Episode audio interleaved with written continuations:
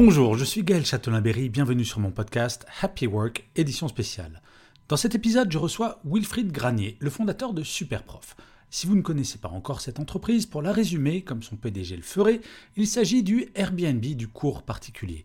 À ce jour, Superprof, pour vous donner une idée, c'est plus de 15 millions de professeurs répartis dans 28 pays. Ah, rien que ça.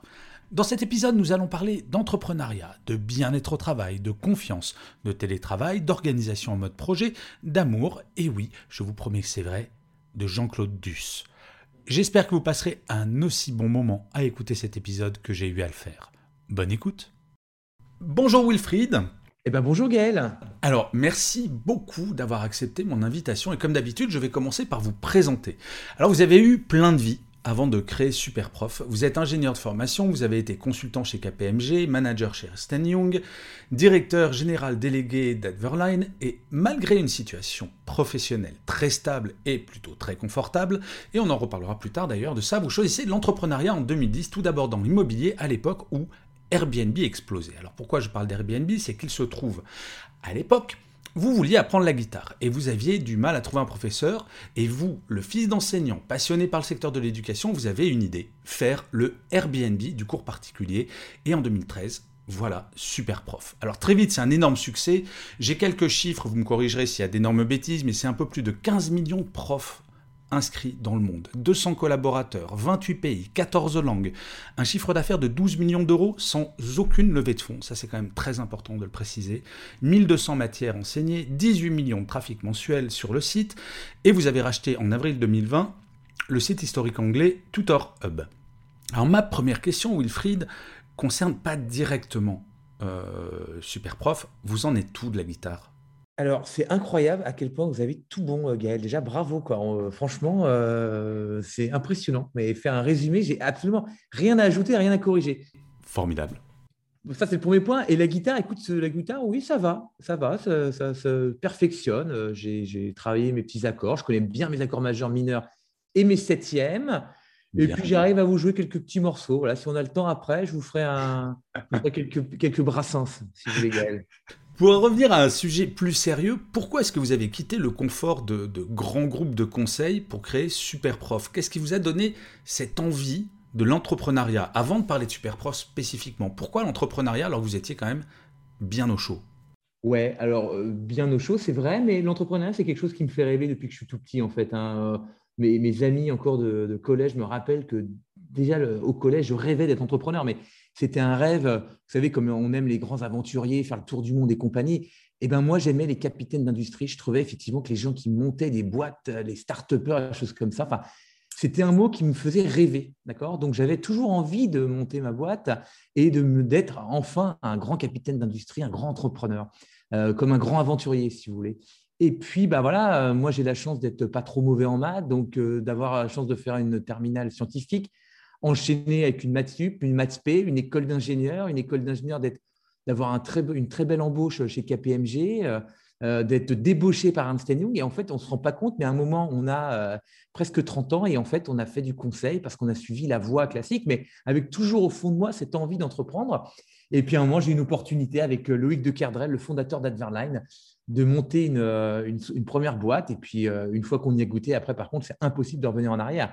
Et donc, le, le, goût de la liberté, le goût du challenge, le goût de devoir se débrouiller avec euh, euh, trois bouts de ficelle et réussir à constituer quelque chose, le fait d'être totalement polyvalent, parce que c'est vrai que dans les métiers euh, du conseil, en fait, on est très spécialisé. C'est-à-dire que moi, j'étais consultant en, système d'information sur le, sur le passage et l'impact des normes IFRS en comptabilité dans les banques. Donc, c'était très spécialisé.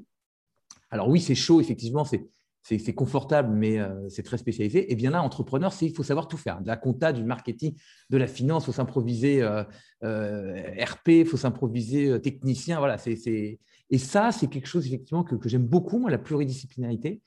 Et puis la liberté, la liberté et puis l'aventure, et puis le fait de pouvoir rêver de fabriquer quelque chose, et puis d'entraîner des foules, et puis de, voir les premiers euros de chiffre d'affaires. Et puis voilà, c'est donc voilà, donc une première société avec Loïc de Kerdrel d'Adverline, euh, et puis ça grossit, ça grossit. Et puis bah, à un moment, on est 200 collaborateurs, on s'est introduit sur Alternex, on est coté en bourse, a les investisseurs. ça devient un peu plus une grosse société avec moins le côté un peu rock'n'roll du début et du démarrage. Et donc, je décide de me relancer dans l'immobilier, voilà, comme vous l'avez très justement dit. Et puis, euh, voilà, 2012, 2013, euh, Airbnb. Donc, euh, moi, je faisais de l'immobilier, je découvre Airbnb. Et je me dis, Airbnb du prof particulier, il faut créer ça. Ce n'est pas possible. Airbnb, c'est fabuleux.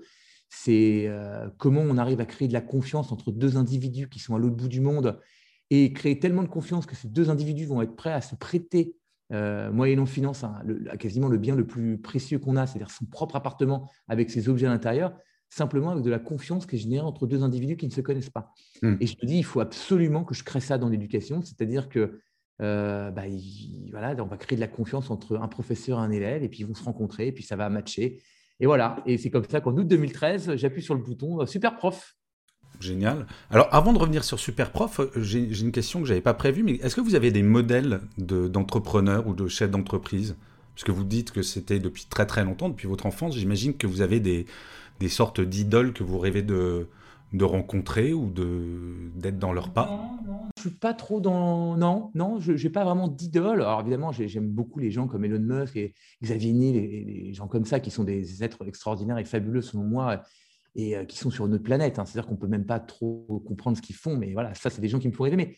Non, je suis pas trop dans l'idole, euh, mais par contre, j'aime beaucoup lire effectivement les aventures de, chefs d'entreprise qui ont monté des sociétés. J'ai lu euh, cet été L'Art de la Victoire qui m'a bouleversé. C'est l'histoire de Phil Knight, le patron de Nike, qui raconte en fait toute son épopée. Et, c'est peu de le dire que c'est une épopée. Et, euh, qui m'a appris quelque chose de très intéressant, à savoir que ce qui compte, c'est vraiment le chemin. C'est-à-dire que, en fait, on se rend compte que le meilleur moment, c'est pas quand il est multimilliardaire à la fin et qu'il va au cinéma avec Bill Gates et Warren Buffett, mais les meilleurs moments qu'il a passés, c'était avec son équipe quand ils étaient au bord de la faillite et que la banque allait leur couper les, le, compte bancaire parce qu'ils n'avaient ils plus d'argent sur le compte et qu'ils devaient se retrousser les manches, faire preuve d'imagination. Et ça, ça m'a appris effectivement ce livre, voilà, en lisant les grands chefs d'entreprise, que euh, bah, je vis le meilleur moment probablement de la société, c'est-à-dire la croissance, l'équipe et compagnie. Euh, mais pour répondre à votre question, non, je n'ai pas forcément de grands idoles, mais, mais par contre, ouais, c'est ces gens-là, en fait, mais sans vous citer de nom particulier, les grands patrons euh, me font rêver. Je, trouve que euh, euh, c'est quelque chose de très enthousiasmant et, et, voilà. Et vous, quel genre de patron êtes-vous? Comment vous définiriez en tant que, patron ou que manager d'ailleurs? Ouais, alors déjà, j'essaie de dire que je ne suis pas du tout patron. je suis responsable de certains projets, mais je, n'aime pas, trop le, mot patron. Euh, mais si je devais me définir, en fait, je suis quelqu'un qui a placé euh, mon équipe au centre de la construction de la société. Euh, et j'ai essayé de construire avec des gens que j'aimais énormément et de constituer une espèce de famille. voilà, ce n'est pas un terme galvaudé, hein, c'est vraiment, je suis fou amoureux, on va dire, au, sens professionnel du terme de mon équipe, et, on s'adore. Et c'est grâce à ça, je pense qu'en étant très serré, très soudé, et qu'on a pu euh, réaliser des choses euh, qu'on n'aurait pas pu faire euh, sans énormément de moyens. Mais c'est quoi votre secret? Parce que j'imagine qu'il ne suffit pas de dire à ces équipes je vous aime pour que ça se passe bien. Est-ce qu'il y a des méthodes? Parce que j'imagine que dans votre école d'ingénieur, vous avez dû avoir, comme à peu près tous les étudiants de grandes écoles, trois heures de cours de management, si vous avez eu ces trois heures de cours. Euh... Par an, hein, vous parlez par an. Hein. Ah non, sur tout le cycle, sur tout le cycle. Euh, je suis d'accord. Et puis c'est très théorique. Je me rappelle mes cours de management, c'est des théories du management. Donc en plus, c'est sur des papiers. Or, le management, c'est très physique, c'est très humain, c'est la rencontre. Il y a plein de, signaux, d'indicateurs, de, de, signaux faibles qu'il faut savoir. Donc ça ne se lit pas tellement, c'est pas dans les livres, c'est très empirique le management. Mais non, en fait, alors comme vous dites, euh, c'est pas tout à fait ça. C'est pas que je leur dis que je les aime parce que l'amour n'existe pas, c'est que les preuves d'amour. Mais par contre, je leur démontre.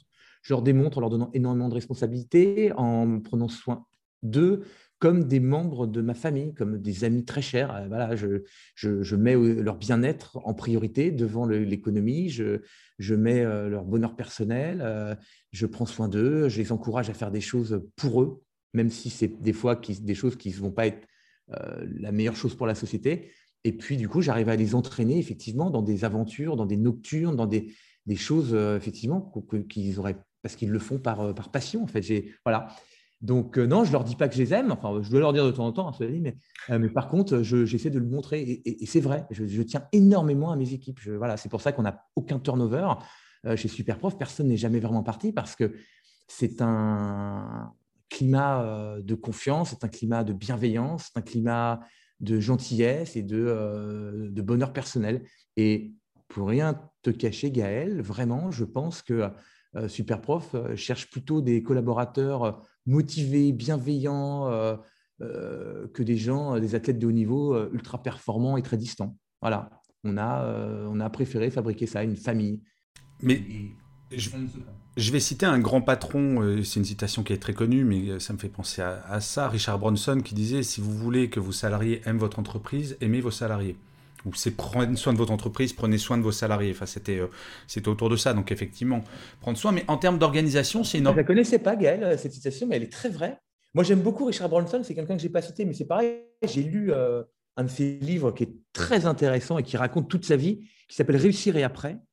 Et, et ce truc m'avait, interpellé, ce bouquin, parce que je m'étais dit, tiens, qu'est-ce qu'il appelle réussir euh, ce monsieur? Voilà. Mais donc, je n'avais pas connaissance de cette citation, mais elle est très vraie.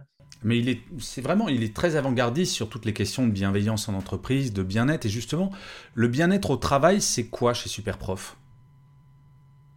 Au-delà du fait que ce soit important, est-ce qu'il y a des choses concrètes, spécifiques, ou finalement, c'est assez classique et c'est juste faire attention? Non, alors, alors il y a l'attention, la confiance, beaucoup de confiance, donner des projets très ambitieux à des gens, donner des responsabilités, pas de management en râteau avec une hiérarchie. non, ce n'est pas du tout comme ça que ça fonctionne. En fait, il y a différents projets qui sont distribués à des gens et ces gens sont totalement euh, autonomes sur leur projet. D'accord? Moi, je ne suis pas là pour valider, faire de la survalidation. Un autre truc qui est très important, c'est notre en fait, on, s'est fabriqué des bureaux depuis le début qui sont vraiment la maison des, des employés de Superprof. C'est-à-dire que les gens qui travaillent ici, les collaborateurs, ils ont un endroit où ils peuvent venir 24 heures sur 24, ils peuvent rester là, ils peuvent passer un peu de temps le soir, euh, discuter. Euh. c'est vraiment à eux. J'ai fabriqué d'ailleurs des bureaux qui ressemblent plutôt à une maison. Alors d'abord, on a eu une grande ambassade et puis maintenant, on a une espèce de un grand atelier en fait avec plein d'endroits en fait où ils peuvent rester parce qu'il y a beaucoup d'étrangers chez Superprof, hein, comme euh, tu le disais, il y a plusieurs nationalités, donc des gens qui connaissent pas très bien, qui viennent de l'étranger. Et donc, voilà, les bureaux, c'est quelque chose de très important chez nous. Par exemple, ça c'est un exemple. Et puis euh, voilà, puis il y a pas mal d'événements, euh, euh, beaucoup de formations. Évidemment, on utilise beaucoup de professeurs chez nous qui vont donner des cours à nos employés, des cours de danse, des cours de cuisine, des plein de choses comme ça, un peu pour voilà pour faire participer les gens à la, culture d'entreprise et puis qui découvrent aussi le service super prof et la qualité de nos professeurs. Et, et, puis voilà, donc une hiérarchie assez plate, des responsables de projet, beaucoup de confiance, peu de surveillance et puis un endroit à eux. Voilà. Et, puis, et puis après, voilà, euh, moi, je travaille, on va dire, avec une dizaine de collaborateurs très, très proches tous les jours. Et puis, bah, moi, je prends soin de mes dix collaborateurs qui prennent soin de leurs cinq collaborateurs et ainsi de suite. Et puis, ça descend comme ça. quoi. Et j'imagine que la pandémie a eu un impact assez gigantesque sur l'activité. Oui, oui. Ça a eu un impact en. Ça a complètement changé la façon de travailler déjà, bah, parce qu'on a dû travailler euh, complètement en remote.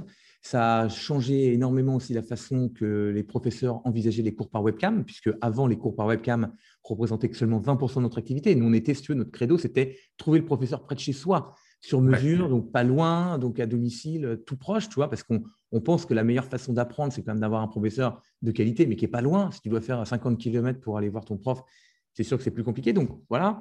Et là, la pandémie arrive, donc du coup, on passe full webcam. Et et ça, c'est génial parce que le full webcam a permis de montrer euh, à tous nos professeurs qui étaient euh, pas récalcitrants, mais si qui, qui se disaient bah non, c'est beaucoup mieux d'être à côté de mon élève, que en fait, ça marchait aussi. Alors, ça remplaçait pas, hein. c'était quelque chose de complémentaire, mais voilà, ça, ça a changé. Et puis, euh, effectivement, la pandémie a fait qu'on a nos demandes de cours qui ont explosé aussi.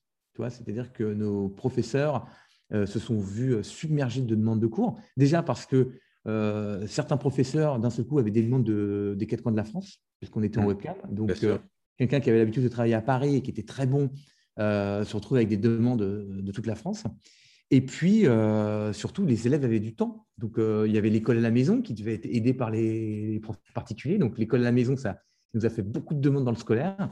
Et puis, en extrascolaire, en fait, les gens avaient du temps chez eux et avaient besoin de se, se dégourdir la tête ou voilà, avait besoin de se changer les idées. Et puis, quoi de mieux que justement de se mettre à, une, une, langue, un sport, un, instrument de musique quand tu as du temps chez toi et, voilà, et que tu as envie de, faire autre chose que de la télé, du Netflix, de l'ordinateur. Bah d'un seul coup, tu rencontres quelqu'un, c'est à distance, mais tu te mets à apprendre une langue parce que ça faisait quelques années que tu procrastinais, que tu disais, tiens, l'italien, j'aimerais bien m'y mettre parce que. Et, puis tu ne le faisais pas. Et donc la guitare, le piano, tout ça, ça a explosé aussi pendant le, confinement. Donc, ouais, ouais, un énorme bouleversement euh, dans nos méthodes de travail en interne et euh, la, façon que nos professeurs et nos élèves aussi ont travaillé. Quoi. Voilà. Alors, justement, sur l'organisation interne, est-ce qu'il y a euh, des changements qui vont être durables sur l'entreprise en tant que telle? Et là, je ne parle vraiment pas de l'activité, je parle de l'organisation ou du mode relationnel. Alors, comme toujours, hein, moi, je suis euh, pour que les gens se sentent le mieux possible dans la société et, j'ai envie qu'ils choisissent leur, fonction, leur mode de travail. Aujourd'hui, évidemment, on a mis le télétravail comme le, truc prioritaire. C'est-à-dire qu'évidemment, parce qu'il y a encore, on n'est pas sorti totalement de l'auberge, donc euh, le télétravail est la norme chez Superprof. Mais quand même, on a gardé nos bureaux ouverts après le premier confinement. Le premier confinement, on a vraiment fermé. Hein. tu sais, on ne savait pas où on était. à l'époque, rappelle-toi, il n'y avait pas de masque, il n'y avait pas de gel, on ne savait rien. C'était un truc qui faisait très peur. Euh, donc, on a fermé les bureaux, euh, voilà, personnel. Et puis ensuite, après, on s'est rendu compte que, voilà, avec des gestes barrières, avec des masques, avec du gel qu'on avait pu avoir, on a pu laisser les bureaux ouverts parce qu'il y a des gens, ça leur faisait du bien quand même, tu vois, de venir au bureau, d'être isolés, parce que les bureaux sont très grands. Hein. Chez nous, on a, on a 1000 mètres carrés à Paris. Euh, et, donc, les gens avaient besoin de venir parce que certains, ils vivent dans des petits appartements et puis, voilà, ils ont envie d'être bien installés. Et donc, je pense que dans le futur, Gaël, en fait, ce qui va se passer, c'est que chacun va un peu choisir un peu à la carte sa façon de travailler. Le télétravail fonctionne très bien. Très mm. bien. Franchement, les gens, il euh, y, a plein d'avantages au télétravail. Euh, tu es chez toi, tu es complètement euh, sur le sujet, tu n'es pas déconcentré, tu es machin. Après, ça a du des avantages, c'est que le, télétravail sur le, on fout le télétravail sur le long terme. Au bout d'un moment, il y a plein d'informations que tu perds. Tu perds le, la motivation, tu perds l'énergie que tu apportes. Socialement, c'est très dur. Ouais, socialement, c'est compliqué, ça et tout. Donc, voilà, il y a donc, je vois, mais là, on n'y est pas encore, tu vois, comme un mix un peu des deux, tu vois, un mélange mi-télétravail, euh, un peu de télétravail, un peu de présentiel, et chacun, en fait, en fonction de ce qu'il aime, est-ce que ça va être deux jours de présentiel, trois jours de télétravail, ou euh, tu viens une fois par semaine, ou tu viens des semaines complètes? Chacun fera exactement comme euh, bon lui semble.